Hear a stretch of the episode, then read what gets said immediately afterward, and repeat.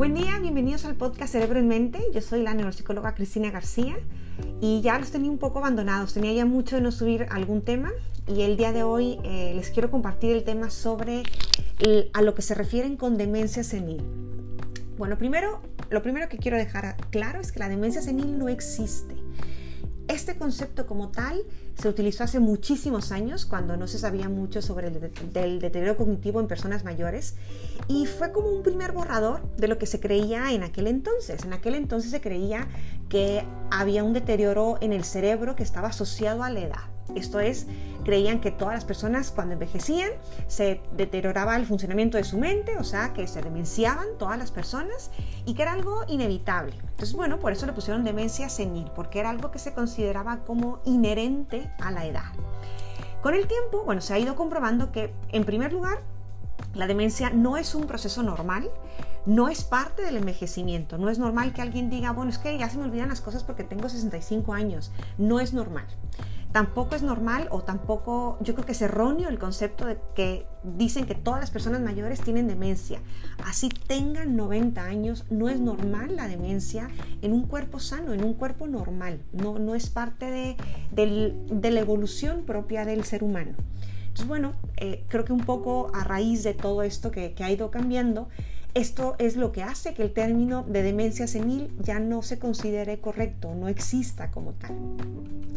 Y bueno, este término está en desuso.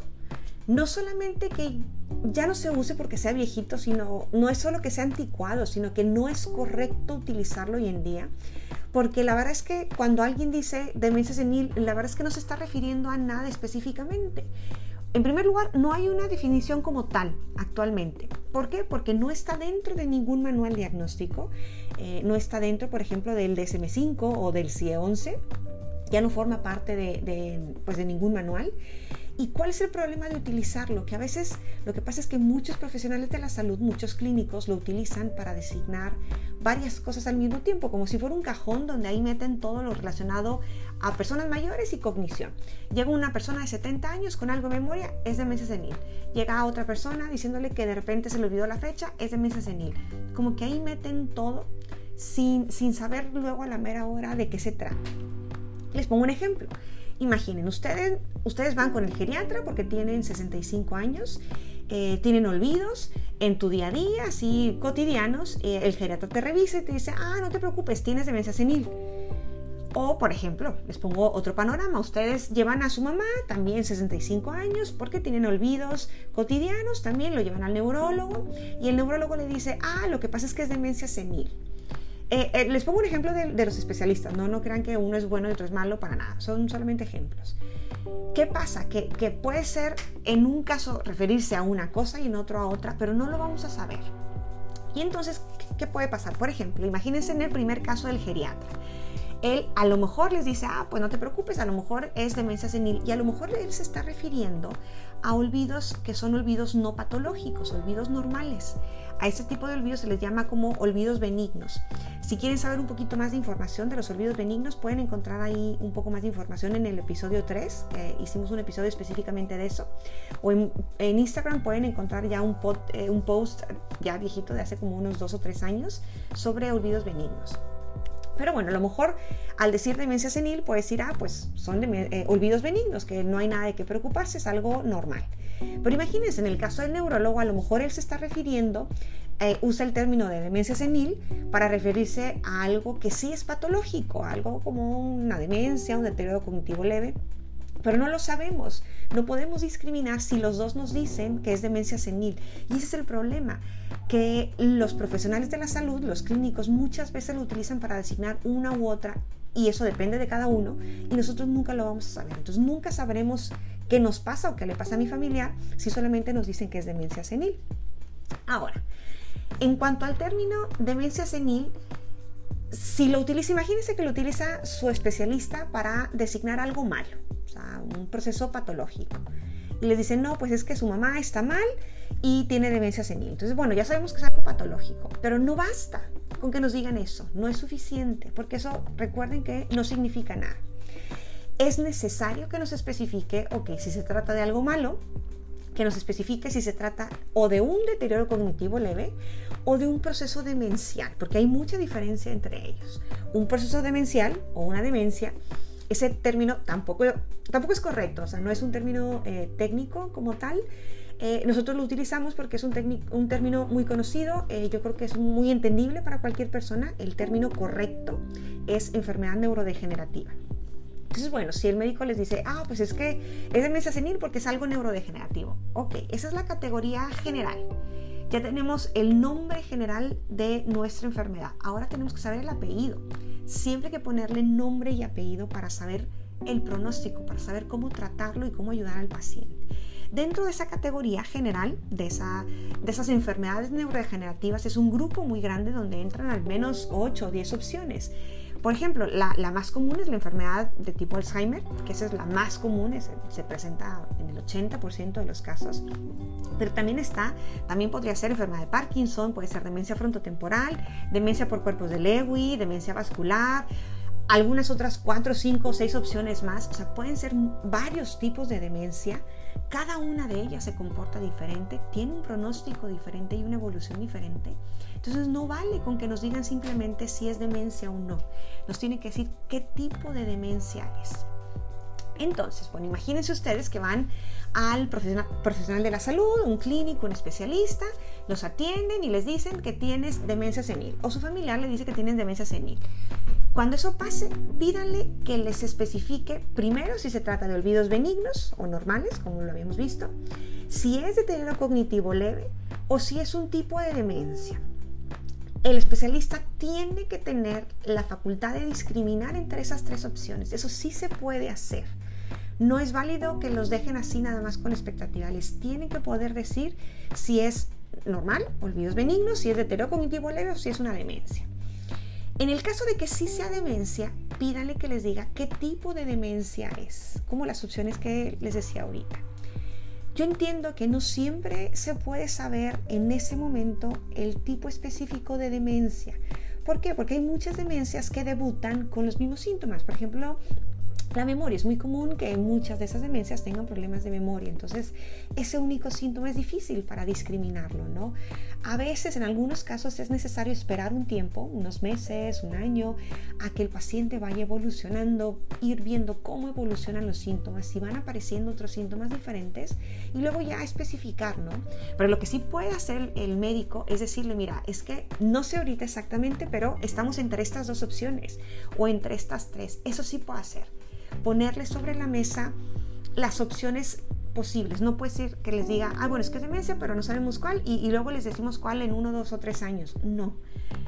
Que les digan si son demencias corticales, demencias subcorticales, si hay probabilidad de que sea vascular, si es Alzheimer, si, no sé, sí, sí les pueden decir al menos, a lo mejor no la que es, pero sí unas dos o tres opciones para, les digo, para ponerlas sobre la mesa y esas dos o tres opciones irlas eh, monitoreando con el paso del tiempo y luego ya dar con, con, la que sí es, ¿no? Eso sí se puede hacer. Y pues bueno, si el, profesional de la salud con el que ustedes van no les dice esto, entonces bueno, acudan con alguien más que sí tenga esta preparación, acudan con una segunda opinión donde sí los puedan orientar de una manera más específica.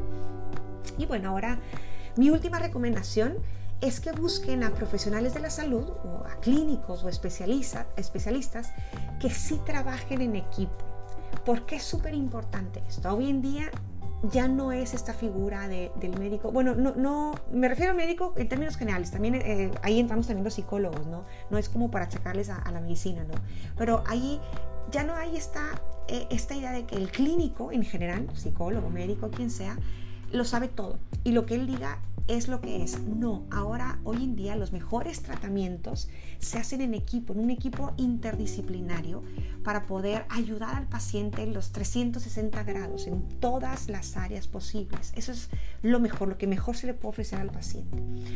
Primero, les digo, vayan con alguien que sí trabaje en equipo, que sí tenga un equipo este, de especialistas, una red de apoyo de especialistas. En primer lugar, porque no es posible que un solo especialista llegue a una conclusión en primer lugar, sin haberle hecho nada al paciente, ningún tipo de estudio. Llega el paciente con su esposa y le dices que mi esposa se le olvidan las cosas. Ah, ok, y ya. Y le da una receta, tiene demencia senil, tómese esto y ya. Y, y no les preguntaron nada, no les hicieron nada, no les pidieron ningún estudio. No se puede hacer esto. Este tipo de diagnósticos, específicamente las enfermedades neurodegenerativas, son diagnósticos clínicos, salvo uno que otro. En su gran mayoría se hace con la acumulación del conocimiento y la acumulación de los estudios. Por ejemplo, ¿qué quiere decir? No es como yo voy a hacer un estudio de sangre para saber si tengo Alzheimer o no, o si tengo, si tengo un gen para ver si tengo eh, demencia vascular o no se requiere de mucha información, de conocer la historia del paciente, de ver todos los estudios, qué tipo de estudios genéticos, de sangre, este, resonancias, la evaluación neuropsicológica, de entrevistar a los familiares y sobre todo de ver al paciente. No se vale que yo llegue y le diga, es que mi abuelita tiene tal y tal y tal.